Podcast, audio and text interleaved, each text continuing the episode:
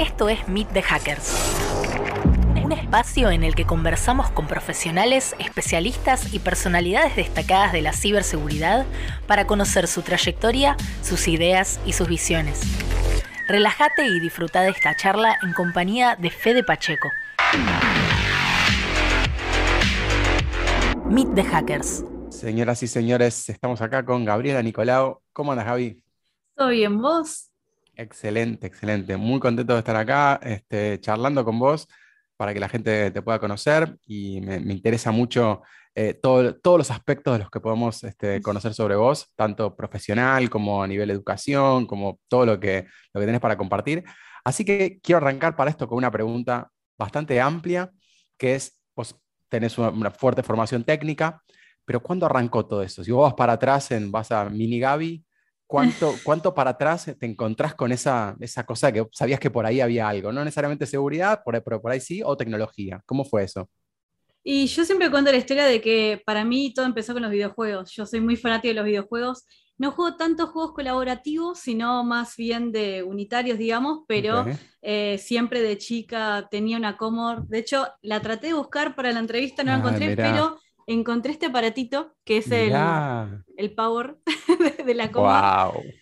Y, bueno, siempre me fascinó las computadoras, la matemática y, eh, bueno, eh, también había contado en la revista de la EcoParty del 2020 más o menos cómo surgió mi historia, que mm, tenía que ver con que mm, estaba buscando trabajo y tenía dos opciones, o me tiraba para el lado de mm, project management o me tiraba para el lado de seguridad, y bueno, por supuesto elegí seguridad, como todos saben, eh, pero si tuviese que mm, tal vez poner en algún momento en el tiempo cuando surgió todo, tal vez cuando terminaba la secundaria, porque mm, yo soy perito mercantil con especialización contable impositiva.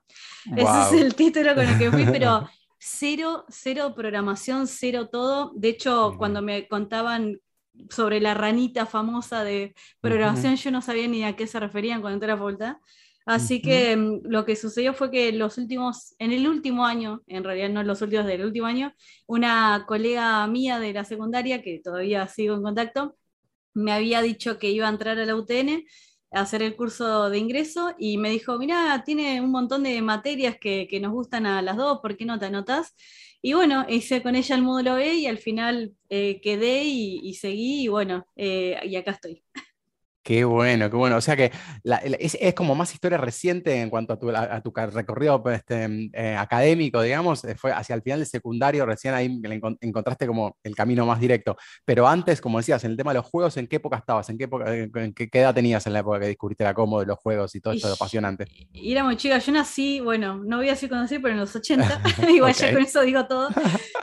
y bueno, digamos, principios de los 90 ya, bueno, jugaba con todas esas cosas eh, tuve en mi casa, ¿no? había Nintendo, jugamos al Mario, después tuve Sega, jugamos al Sonic, después a mi hermano mayor, que eh, me lleva ocho años, em, a él le regalaron una Super Nintendo y yo era la típica hermana menor que veía como el otro jugaba.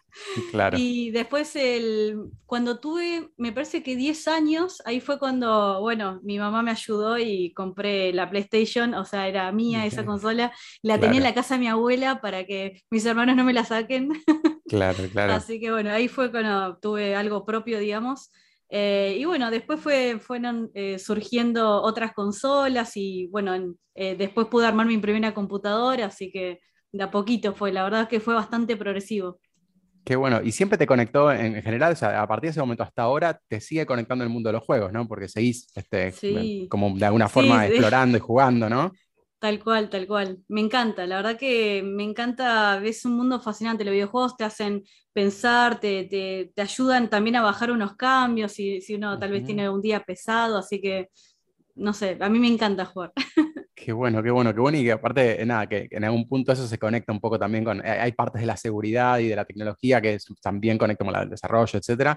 Pero también, incluso en seguridad, está toda esta cosa de gamificar, ¿no? Los escenarios, el CTF y hacer cosas para. como se transforman un poco en juegos y hay como ese, ese borde edutainment, ¿no? Que le llaman ahora, que está bueno y que estamos empezando a explorar la gente, estamos en, entorno educativo. Entonces, terminaste este perito mercantil, te metiste en UTN, o sea, nada, me imagino que la, la diferencia de, de la parte más ciencias básicas, etcétera fue grande. para vos estuvo, ¿eso lo, pasaste bien? ¿Te gustó? ¿Diste para adelante? me costó un montón. ¿Cómo fue? Un montonazo me costó. Hay algo que no conté. De hecho, bueno, mi hermano mayor, el que había mencionado, él en realidad es el que empezó ingeniería, es, es ocho años mayor que yo, entonces también lo vi a él como una especie de mm. inspiración y él, él también en esa época, bueno, cuando no había tanta masividad en la internet, eh, hacía CDs y vendía sus CDs y, bueno, y se metió todo en ese mundo, entonces a mí también me generaba curiosidad, ¿no? Em, y bueno, eh, como decía, me recostó. Eh, yo soy una persona que tal vez es, eh, le, cuesta arrancar un montón. de hecho, cuando empecé en seguridad mismo, que empecé, se podría decir en el 2013, empecé muy de abajo y preguntaba todo, no sabía ni qué era un proxy, siempre, siempre lo comento porque la gente tal vez piensa que se las tiene que saber todas y no, uno se va, em, se va haciendo en el camino, ¿no? Y también en seguridad hay un montón de cosas que uno puede hacer y lo, ideal es que se vea todo y después uno elija, ¿no? Entonces, bueno, dentro de, todo lo que estaba viendo, em, finalmente eh, creo que elegí el camino en el que estoy hoy y, que me gusta y bueno, em, al principio como decía, las materias más bien de programación en la facultad me costaban un montón. De hecho, algunas las recursé porque justamente no, no tenía la base, entonces mm. eh, no tenía ese mindset, diría, de, mm. alguien que, tiene más experiencia en eso y me costó eh, entrar en, ese, en esa línea de pensamiento hasta que, bueno, finalmente yo siempre digo, no, hay que perseverar. Así que eh, perseveré y, bueno, y, y, acá estoy. Qué bueno. ¿Y cuándo te encontraste con la seguridad así, además desde lo, de lo académico? ¿Cuándo empezaste a vos meterte en cursos y bueno, quiero saber un poco más de esto? ¿Cómo fue eso?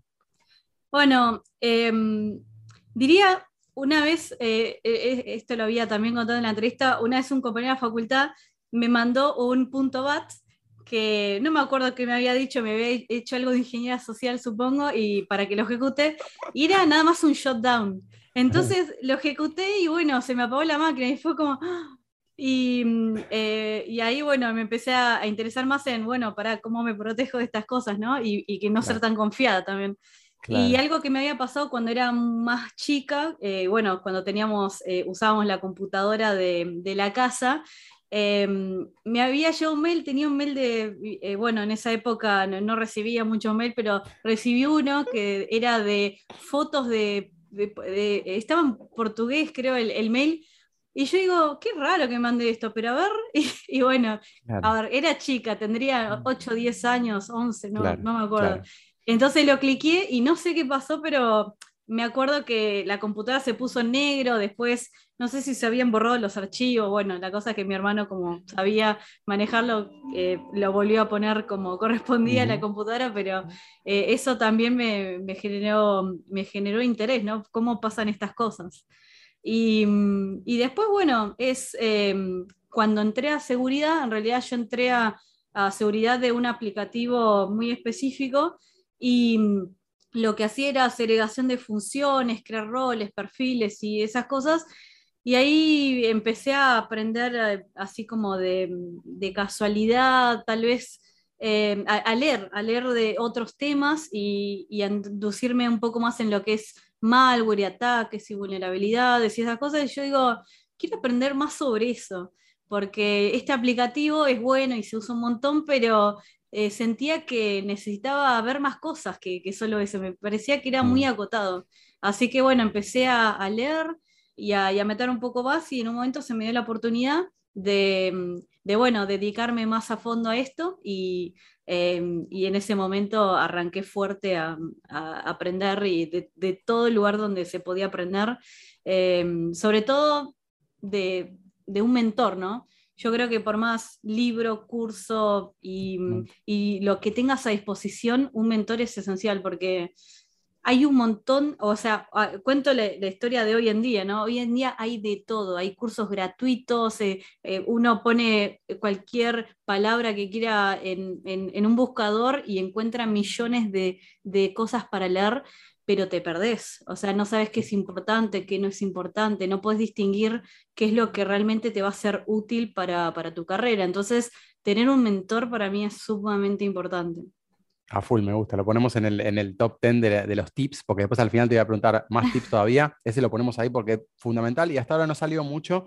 Eh, eventualmente sale porque la gente se siente que, normalmente uno siente que un mentor como afectó positivamente la vida de uno y entonces sugiere y uno es mentor de otros también, así que es interesante cuando se, se produce eso. De hecho, dicen que, que el mentor te, te genera una asimetría, o sea, vos tenés que devolverlo sí o sí, o sea, vos como que te, obliga a sentirte esa gratitud y uno después le quiere, lo quiere seguir y propagar y propagar, así que creo que es un concepto que es maravilloso. Así que, pero antes de volver a, esos tips, este, estamos en la, en la Facu, terminaste y después dijiste, bueno, no, hasta acá no sigo estudiando, porque Gaby estudia mucho, así que contame más de eso, ¿cómo fue? Sí, lo que pasó y de hecho fue como te conocí, es que en el bueno, yo no me acuerdo qué año, pero por ahí 2012, 2011, no, eh, fue antes de recibirme, 2014. Em, a mí me interesaba mucho la criptografía, me, me causaba mucha curiosidad, entonces me metí en la materia, en ese momento creo que era de, mm, eh, sí, se llama criptografía a secas. Y bueno, y vos, bueno, estabas dando clase junto con otros docentes eh, y bueno, me voló la cabeza, ¿no? También es un tema que, me apasiona. Y lo que sucedió fue que justo en esa cursada eh, habían invitado a el director de, una carrera de la Universidad del Ejército y justo cuando terminó la clase, la presentación dijo, bueno, para los que están acá les vamos a dar un beneficio de, poder acceder a, una beca para cursar esta, esta especialización de criptografía y seguridad de la informática. Y la verdad que lo vi como una gran oportunidad, justo me estaba por recibir, así que aproveché, me recibí y, bueno, fui a contactar a esta persona para, eh, para empezar esta carrera y en el 2016 eh, la, arranqué. Eh, terminé la, la, facultad y arranqué el título, digamos, de grado y arranqué con este posgrado. si lo aconsejaría, no sé, a mí me, me parece que fue mucho, o sea, tal vez Tal vez se podría haber dejado un año en el medio. Eh, a mí, yo diría que me ayudó haberlo hecho continuo porque fue como seguir con el envión, mm, pero, pero fue bastante duro, diría. O sea, eh, ya la cabeza estaba un poco quemada, diría. Claro, aparte me imagino al final ya de la carrera uno ya no quiere saber más nada, llega a, todas las materias arañando hasta el final y bla, como se hace lo que se puede, obviamente. Tal cual. a mí me costó muchísimo la carrera. Yo también quiero tal vez eh, transmitir eso porque todos dicen, no, mm. tenés que recibir en, no sé, cuatro, cinco años. Tal cual, tal cual. Yo, yo estuve unos nueve, hay gente que está menos, hay gente que está más. Lo importante es que uno sea eh, respetuoso consigo mismo, ¿no? Si, necesitan más tiempo, que se lo den. Hay gente que deja, eh, forma su familia, eh, tal vez hace plata y, después vuelve y está más que bien. Lo importante es tener esa, esas ganas de aprender, ¿no? Entonces, bueno, cuando terminé dije, vamos, vamos para adelante con esto y vamos un poquito, un esforcito más. y al día de hoy igual sigo estudiando. El año pasado hice la maestría de mm, seguridad, no, de, mm, de, ciber, eh, ciberdefensa.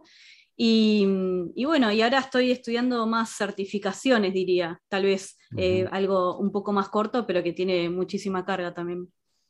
Está bueno, me, encanta porque esto pone arriba de la mesa un tema que me, gusta conversar acá con, nuestros invitados, que es esto de que uno nunca termina de estudiar realmente. O sea, no hay, no hay un final del camino. O sea, es como, y, siempre hay cosas nuevas o cosas adyacentes o cosas que uno se va enterando y entonces por ahí uno profundiza más en algo porque le interesó particularmente. Está, y, eso en realidad, contrario a, desalentar, para mí está buenísimo. O sea, es lo mejor que encontrarse con todo ese universo, porque cuando uno no sabe lo que no sabe, es como que, bueno, está bien, es y no sé cuánto es, pero esto de, empezar a aprender te habilita a aprender más. Y eso me parece que hay que naturalizarlo porque estamos en un mundo donde vos decías, eh, googleo cualquier cosa, espacio, curso, espacio en español, este, y, y, tengo todo disponible, pero entonces el tema ya deja de ser eh, vamos, a, eh, vamos a consumir el contenido. Ya pasa por otro lado, pasa por el cómo, las personas que están involucradas, el proceso, el grupo, los pares. Es súper interesante, es mucho más, mucho más amplio.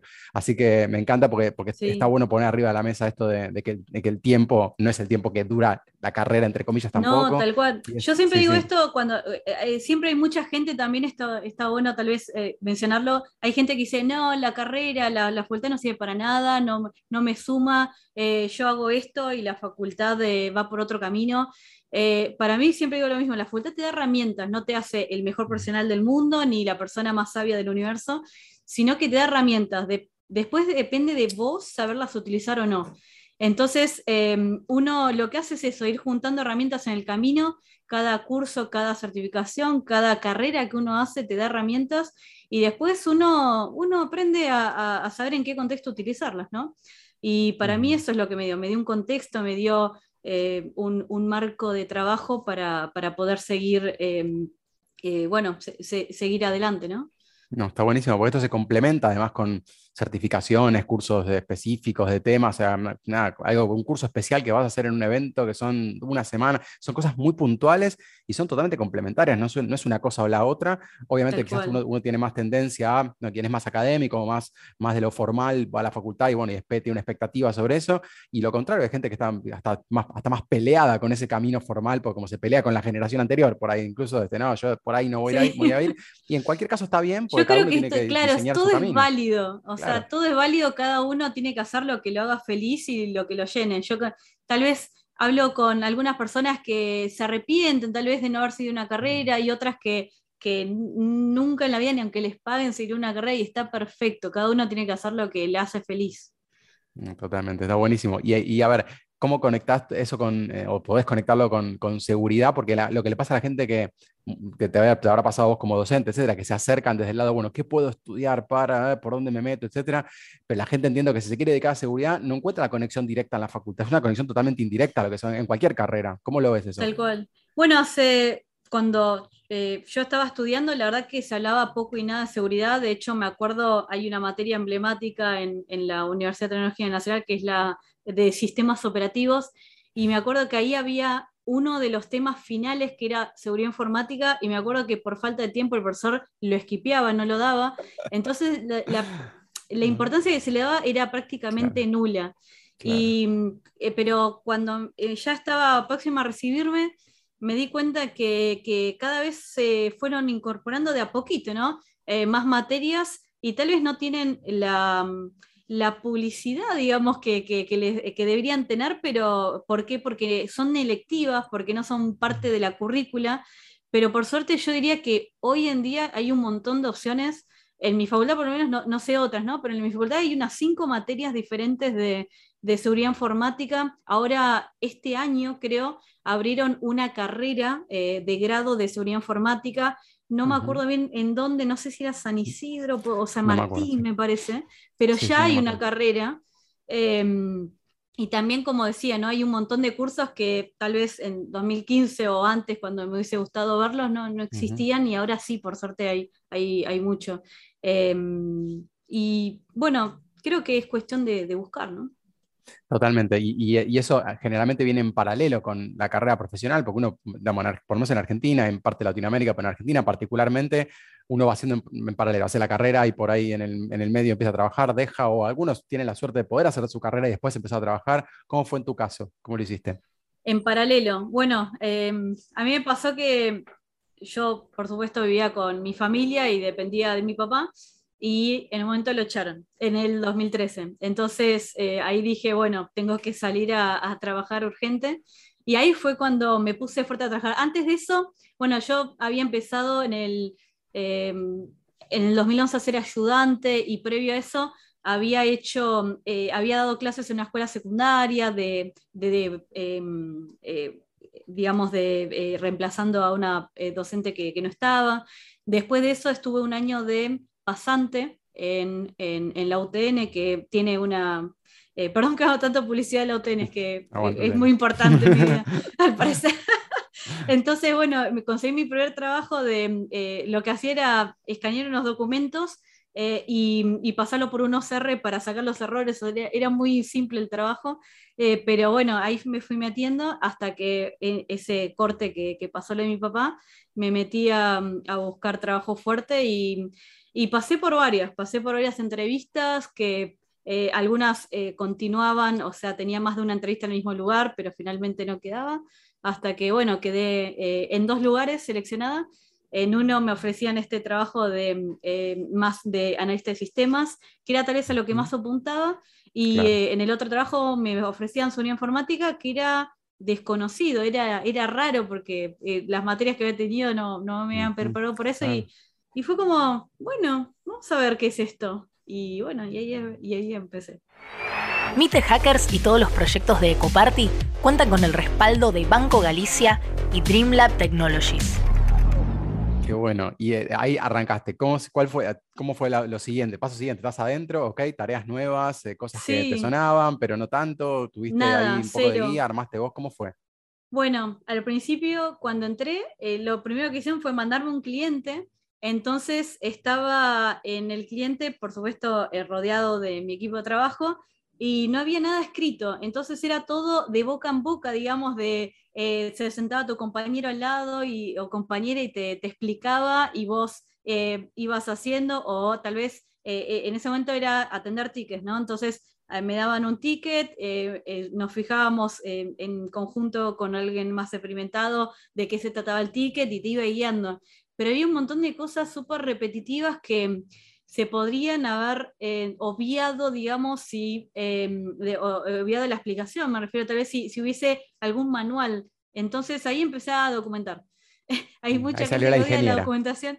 Claro, hay, gente que sé que odia la documentación, pero para mí fue salvadora. O sea, yo no tengo tanta memoria eh, y mm, eh, ese, ese sistema que utilizaba. Eh, bueno, tenía transacciones que, tienen objetos, que, que, tienen, que, que asignarle perfiles, roles y, y, un montón de cosas que, bueno, que para qué es un perfil para qué es un rol, qué, es esto, qué, eh, qué, opciones tiene un objeto. Entonces todas esas cosas eh, las empecé a documentar para entender un poco mejor, para, em, para no perderme tanto. Y, bueno, y después eso eh, fue pasando a mis compañeros y compañeras y bueno, ahora no sé en qué habrá quedado, tal vez tienen su propia wiki, esperemos. Y, y, bueno, eso me ayudó un montón a, a progresar. Y en un momento, la verdad que podría decir que me volví bastante buena en eso, porque justamente tenía esa base y, esa, y, escribir también te ayuda a recordar las cosas, ¿no?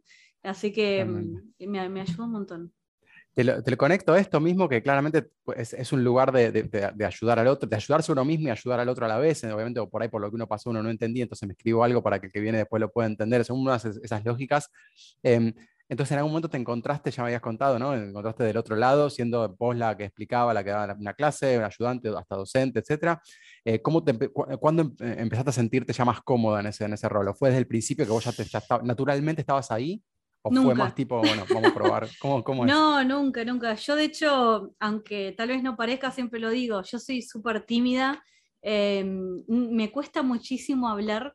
Entonces, eh, en el 2011 lo, que pasó es, bueno, a mí me gusta más la matemática, mis papás son profesores de matemática, entonces yo quería tal vez eh, buscar alguna materia de ese, de ese estilo, ¿no?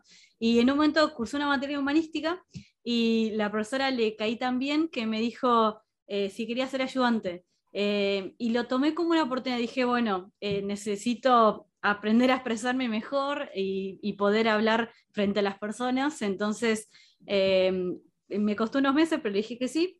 Y cuando arranqué, nada, era, eh, no decía nada, simplemente asistía a la profesora y, y la ayudaba con lo que me pedía, hasta que en un momento la profesora faltó y estaba con un ayudante más experimentado que, no sé, se ve que no quiso dar la clase y de repente dijo, bueno, Gaby, eh, habla vos. y me quedé como expuesta en ese momento. Entonces, primero ataque de pánico y después fue como, bueno, hay que sacar esto adelante. O sea, no, se puede notar que, que, que, pasan estas situaciones. Eh, y ahí, bueno, me, me largué. Eh, el tema lo sabía, así que eh, por suerte mm, salió bien.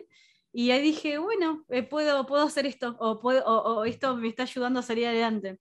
Y en el camino me pasaron varias. En, me acuerdo una vez que tenía que dar clase y me agarró como un pánico, eh, dos años o tres después de, que había empezado. Y le dije a la persona, no puedo, no puedo hablar.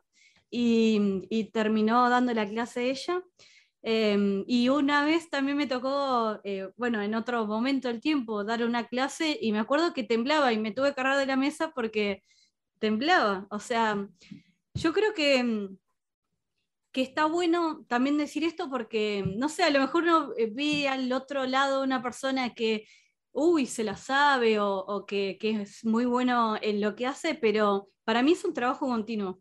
Para, mí todos los días estoy trabajando en superar estas cuestiones y, y, está bueno que, del otro lado tal vez se, refleje eso, ¿no? que, que se vea que, eh, que, que uno va progresando.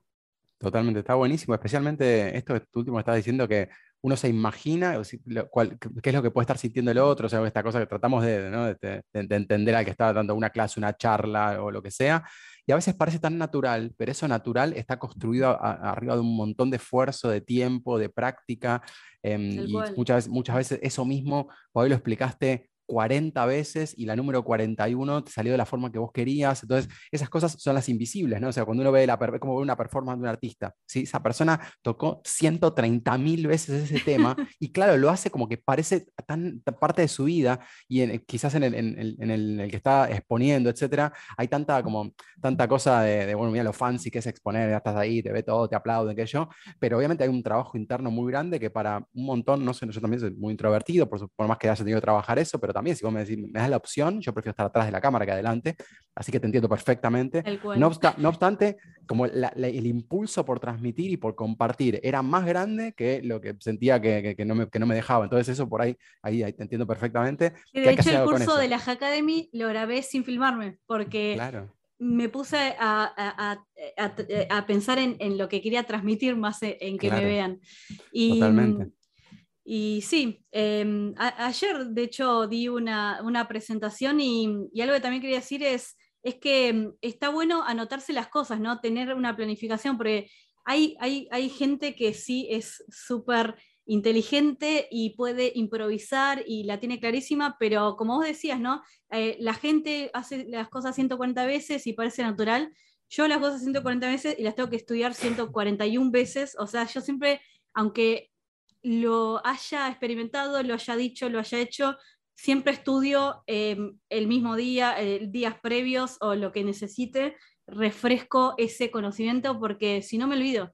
Si, si me preguntas hoy, tal vez un concepto que de criptografía, supongamos que, que, no manejo en el día a día, y tal vez no te lo sé decir, pero eh, a, lo mejor lo leo y digo, sí, sí, es esto y, y, fluye, ¿no? Pero si no lo estudio, no, no, me, no me lo acuerdo.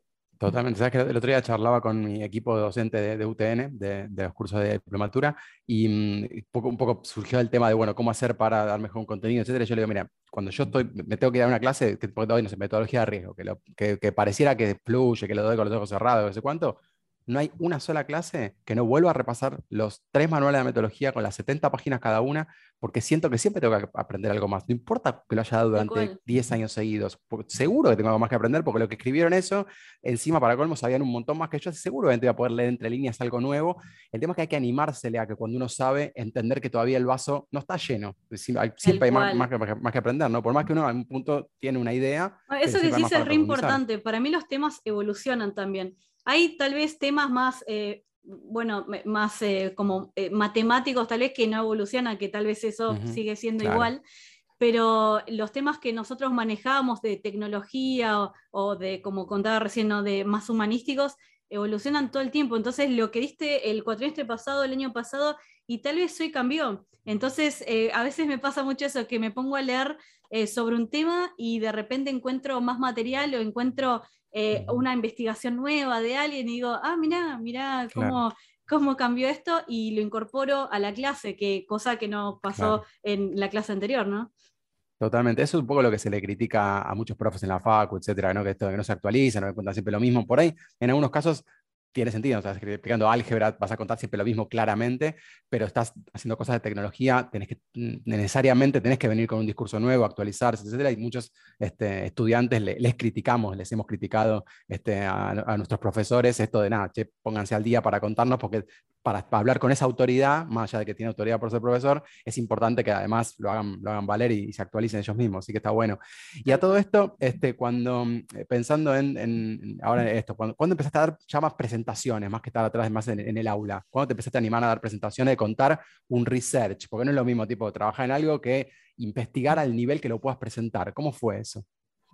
Empezó en el 2017. Eh, la primera presentación que di fue eh, creo que empezó en el 2007. Estoy pensando si la primera fue tu invitación en la UTN eh, o si fue eh, cuando tuve que hablar en la Segurinfo. Bueno, supongamos que fuera sobre info, esta es mi memoria no funcionando bien. Em, lo que había sucedido era que mi, em, mi jefe, que no le gusta el jefe, Luciano, eh, tenía que dar una charla con Julio Ardita. Y lo que sucedió es que justo se iba de vacaciones, creo, entonces no iba a poder estar, con lo cual me pidió a mí que, em, que, que dé la charla. Y en ese momento, bueno, el tema no estaba preparado, entonces incluso tuve que preparar el tema eh, junto con Julio y, investigar y, buscar cómo, cómo, armar la presentación. Eh, y finalmente eh, lo hicimos entre los dos y, las pusimos en, en la Info y bueno, en ese momento fue, fue muy estresante para mí. De hecho, bueno, estaba en los momentos previos, estaba con, por suerte, este grupo hermoso de chicas que, que, que, están en seguridad informática que bueno, me estaban alentando para que hable. Y, por suerte fluyó, eh, salió bien, no me, eh, no me olvidé de lo que tenía que hacer, eh, que decir, así que creo que esa fue la, primera experiencia. Después me parece que vino la de la UTN, pero siempre me pasa lo mismo, me pongo muy, muy nerviosa antes de cada presentación. Mi temor es olvidarme algo importantísimo que era clave para decirle al público. Y, hay algo que siempre me dicen, que siempre me olvido, pero está bueno eh, recordarlo, es que el público no sabe qué vas a presentar, no sabe qué vas a decir en esa exacta eh, slide.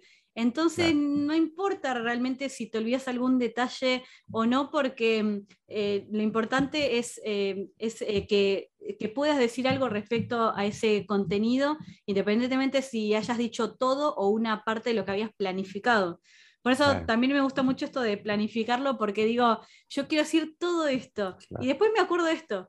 Pero, pero bueno, si, si, si, no me hubiese preparado, ni siquiera podría acordarme de eso, sería mucho menos. Claro, bueno, convengamos que saliste a la cancha, esa cancha de Segurinfo, saliste a la cancha con una leyenda que es ah, Julio, con quien tuve la suerte de, trabajar, pero yo creo que hoy, yo con 22 años de docente, me dicen que tengo una charla con Julio, me hago pis encima, obviamente, definitivamente, así que te entiendo perfectamente. Fue increíble, fue increíble. Sí, sí, por supuesto, y es un, es un genio total, este, así que tiene sentido.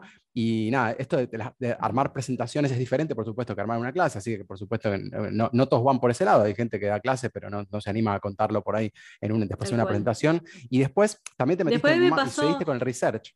Tal cual. En realidad yo lo que hago es análisis de malware principalmente y em, desde el 2015 que analizo piezas de malware y en algún momento eh, alguna que otra investigación eh, parecía buena para presentar en conferencias, entonces Em, las empezamos a mandar con mi jefe, primero eh, de la mano de mi jefe, alguna que otra presentación la hice sola, pero mm, bueno, gustaron, entonces eh, tocó ir a, ir a hablar sobre, sobre esas eh, experiencias y la verdad que está buenísimo. Encima en, en, otro, en otro idioma, ¿no? Porque las presentaciones que he hecho técnicas, en, en realidad me, las doy en una conferencia que eh, que, que, se habla en inglés, así que fue todo, todo un desafío, ¿no? Un desafío sobre el desafío, tremendo, me encantó, me encantó. Este, Bueno, y a ver, en todo esto, ¿lo, ¿lo, seguís haciendo? ¿Seguís por ese mismo camino? ¿Fuiste cambiando esta, esta parte de malware? Sí, de hecho, el, año, el año pasado di una presentación no me acuerdo el tema, pero, pero sí, em, eh, todos los años, eh, bueno, constantemente, ¿no? Estoy investigando cosas, ahora por ejemplo estoy analizando un ransomware, eh, que tal vez no, no, lo considero este particular válido por una conferencia, pero si, si hay alguna investigación que, que sume, ¿no? Que, que pueda ayudar a, a, otros a, defenderse mejor o a entender cómo funcionan las cosas o, o, o, a ver cosas nuevas, eso sí, me, me, encanta, me encanta poder transmitirlo. Está buenísimo. Y justo antes mencionabas que tu parte del grupo de apoyo es las pibas de Infosec y las, chicas que están involucradas en cada vez más en este mundo de la seguridad. Eh, ¿Cómo fue eso? ¿Cómo se, ¿Cómo se creó el grupo? ¿Cuál fue la idea? ¿Querés contarnos un poco si la gente conoce también del equipo? Dale, yo iba a la ECO desde la ECO 2014, pero creo que fue en la ECO 2016 donde conocí a Sheila. Eh, justo ese año em, fue el año, el primer año en el que di un curso en la, la Ecoparty, entonces tenía entrada para, ir a las, eh, a las, fiestas previas, digamos, de, la Eco, y en una de esas fiestas conocí a Jay. Y ella me introdujo en un grupo en el cual creo que había poquitas. estaba Flor, me acuerdo que Flor eh, la entrevistaste, eh, me parece también estaba Yami em, y, había eh, alguna que otra personita más.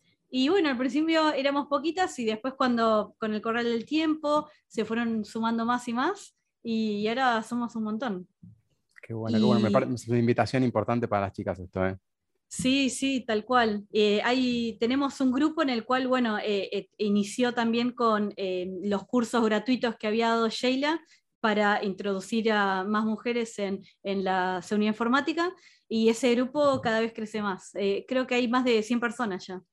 Qué bueno. ¿Cómo, cómo, se pueden contactar? ¿Cómo lo encuentran? ¿Están en redes? ¿Querés dejar, dejar algún dato para que los, la busquen las chicas? Sí, eh, bueno, supongo que Flor ya habrá, hablado. Em, eh, yo uso mucho Twitter. Eh, Twitter es ROB corta E 4 EB corta ER, o sea, Robe Forever. Así que si, si quieren escribir, son más que bienvenidas o sea, cualquiera de, las chicas del equipo le escriben, les pueden, pueden, incluirlas en algún grupo, tienen canales, discos, no sé por qué. Sí, Telegram, sí, Telegram, Telegram. Telegram usan buenísimo para, que sea una invitación para las chicas, más que nada porque eh, tenemos que aprovechar que, está pudiendo ser más permeable el mundo de la seguridad. Chicas y personas que se identifican como chicas. También, importantísimo, gracias por mencionarlo, porque a mí se me escapa. Así que importantísimo y, que, se, empiece, se, empiece, a hacer más, más permeable esto este, entre géneros, y me parece que está buenísimo, porque esto no pasó siempre cuento a la gente que estamos hace tiempo largo en seguridad, no pasó siempre, esto fue, fue migrando a poco con mucho esfuerzo de la gente que empezó a notar que esto era una diferencia desbalanceada y empezó a hacer algo para que esto pase, que no fue para nada fácil no está, y no es fácil al día de hoy tampoco, ¿no? obviamente. Así que buenísimo. Y ahora sí, quiero meterme en, ya, promediando y dando, dando, como para darle un cierre, que lo que empezamos desde el principio que decías lo del mentor, esto de los tips, quiero tirar algunos tips para la gente que está arrancando en seguridad y estas cosas te las preguntan seguro y estás acostumbrada a contarlas, pero haceme una, listita de tus tips para, para, compartir con la gente que está arrancando. Em, bueno, de, mi punto de vista, las personas que, pueden ayudar a otros deberían, no sé si es un tipo o no, pero, pero está bueno que uno pueda compartir su conocimiento y que sea abierto. Después, por supuesto, encontrar a una o más personas. Yo empecé con una persona cuando estaba en esto del aplicativo eh, y después con otra persona cuando empecé a ver más temas de malware.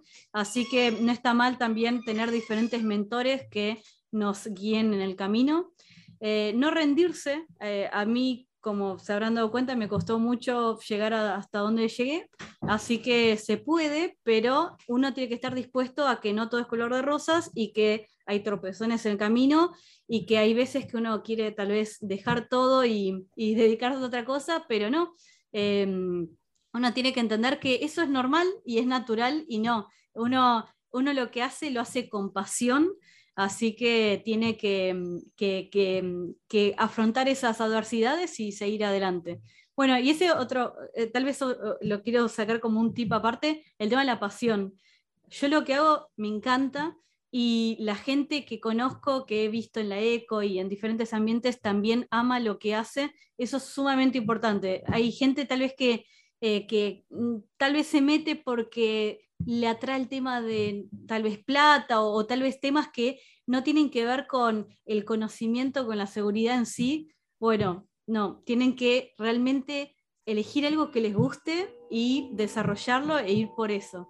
Si no, es, eh, no, no, les va a ser sencillo o, más, eh, más sencillo y, no van a poder disfrutar de, lo, de, lo, lindo que es la seguridad informática. Ah, bueno, ¿Alguna más se te ocurre ahí? ¿Algún tip más? ¿Algo que te haya servido a vos por ahí, más allá de, los ah, mentores? preguntar. Preguntar porque algunas personas tienen vergüenza y dicen, no, tal vez de esto lo deberías saber, tal vez esto. Yo mm. preguntaba todo eh, y si no lo preguntaba a una persona, se lo preguntaba al navegador, así que siempre pregunten todo lo que puedan. Lo peor es quedarse con la duda y quedarse trabado con algo. Si alguien tal vez lo hizo antes, le puede ayudar a sacarse el problema encima mucho más sencillo, así que no tengan vergüenza, eh, eso, no tengan vergüenza, eh, no, piensen que se van a poner mal y, traten de contactar a quien puedan, ¿no? Hay gente que tal vez dice, no, esta persona está ahí arriba y es un dios y, y no, somos todos personas, todos humanos, si podemos ayudar, ayudamos. Eh, tal vez hay personas que son más, em, que, eh, que, responden más que otras, pero no tengan vergüenza de, no hablarle a alguien porque, porque tal vez le genera como ese sentimiento de idolatría, eh, sino que anímense, anímense a hablar y se podrían sorprender. Totalmente, creo que eso, en particularmente el ambiente de InfoSec, creo que siempre se caracterizó por esta apertura a la gente que quiera entrar, porque siempre nos, creo que nos sorprende encontrar gente que quiere seguir eh, dedicándose a esto con el, con el difícil que es, si la gente quiere venir, bueno, vengan, tranquilos, está todo bien. Así que creo que hay una apertura bastante grande a, explicar, a dar información, a conectar al otro, así que eso me, parece que está, está re bueno. Nunca hay que perder la curiosidad. A full, y me gustó que, que, que hiciste foco en esto de que cuando, si no, tenías, si no tenés la motivación suficiente, cuando empiecen las piedras y tendés a decir, bueno, hasta acá, listo, pero obviamente si hay algo que, está más, es más fuerte que todo eso, uno dice, bueno, esto, esto es para un bien mayor, más grande que todo esto como objetivos. Y ahora sí, lo último que tengo de todo para preguntarte, que también me interesa, es eh, cuando vos, vos también te vas, vas haciendo tus, eh, lo que sea, investigaciones, tu trabajo, estudiando, etcétera, ¿tienes alguna fuente primordial de la que seguro vas a ver que eso lo tenés, no te digo tu, home screen, pero tu, pantalla de, de, cuando te iniciaste un navegador, pero que, ¿por dónde te informas? ¿Cuáles son tus fuentes? a mí me gusta pensar que soy como una investigadora, ¿no? En el sentido de que mm, yo primero me planteo preguntas. Entonces, por ejemplo, no sé, estoy analizando un malware. Digo, bueno, ¿Alguien más lo analizó antes? Entonces me pongo a buscar en internet si alguien más lo analizó antes. ¿Alguien más dijo algo respecto a hace cuánto está este malware dando vueltas? Entonces me pongo a buscar en diferentes lugares. Depende el conocimiento que esté buscando. Puede ser un libro, supongamos que estoy buscando eh, realizar algo tal vez muy específico que no encuentre en internet. Eh, o eh, el, principal medio es internet, ¿no? Por supuesto. o también, como decía, un mentor. O sea, yo, yo no eh, no descarto ningún, ningún medio, trato de ver el, mejor lugar donde encontrar, eh, a, lo mejor si es un tema muy específico y justo conozco a un experto en ese tema, lo contacto, em, en todos lados busco, la verdad. Qué bueno, eso, es, generar, está bueno, generar conocimiento, obviamente en el research se genera conocimiento, porque uno está en el borde de lo que, de, lo que se sabe, entonces ahí, viene el aporte, ¿no? Por supuesto. Algo que me ayuda mucho es usar em, algún medio, eh, el que más le guste, a, mí me gusta tal vez un, eh, un notepad o, un, em, mm, un, archivo de Word, un lugar donde puedan ir poniendo todo lo que van encontrando. O sea, primero se pone todo y después se va rankeando, se va borrando lo, que se necesita hacer, pero eh, es, bueno tener un lugar donde ir poniendo las cosas. Me gusta, de hecho, en algún momento tenemos que hacer un debrief de ese, de ese proceso, porque cada uno, por supuesto, debe tener un proceso distinto, pero en algún punto debe haber una estructura, ¿no? Esto de cómo, cómo uno vuelca la, este, la información de, lo que va Sí, yo voy haciendo como títulos. Hago títulos y trato de llenarlos. Buenísimo, buenísimo, me encantó. Bueno, estamos más o menos en la hora, así que Gaby, te agradezco muchísimo por esta conversación. Vos sabes que te quiero un montón, así que espero que esto, que la gente pueda, pueda conocerte más y me encantaría que, que puedan este, eh, seguir tus investigaciones y las cosas que haces y que nada, que, que pueda ser una puerta de entrada también y una inspiración para un montón de gente en general y chicas en particular para que se metan en, el terreno de, seguridad informática y que nada, esto todavía hay un montón para recorrer en todo, en todo sentido. Hay más nichos por descubrir, cada vez que se especializa algo se hacen muchos nichos nuevos, así que creo que hay mucha tela para acordar todavía. Así que nada, quiero. Se necesita mucha gente, por favor. Eh, métanse en este mundo que es buenísimo, hay mucha gente muy copada y muy interesante y muchos temas también que, son atrapantes, así que por favor vengan, los necesitamos. Me encantó, me encantó. me, despido con eso. Gaby Nicolau, muchas gracias. Gracias. Esto fue Meet the Hackers. Condujo Fede Pacheco. Si te gustó la entrevista, compartila en tus redes. Difundila entre tus contactos y seguinos en Spotify. Ah, lo más importante, no te pierdas el próximo episodio. Para saber más sobre Ecoparty, visita ecoparty.org o seguinos en arroba ecoparty en todas las redes sociales.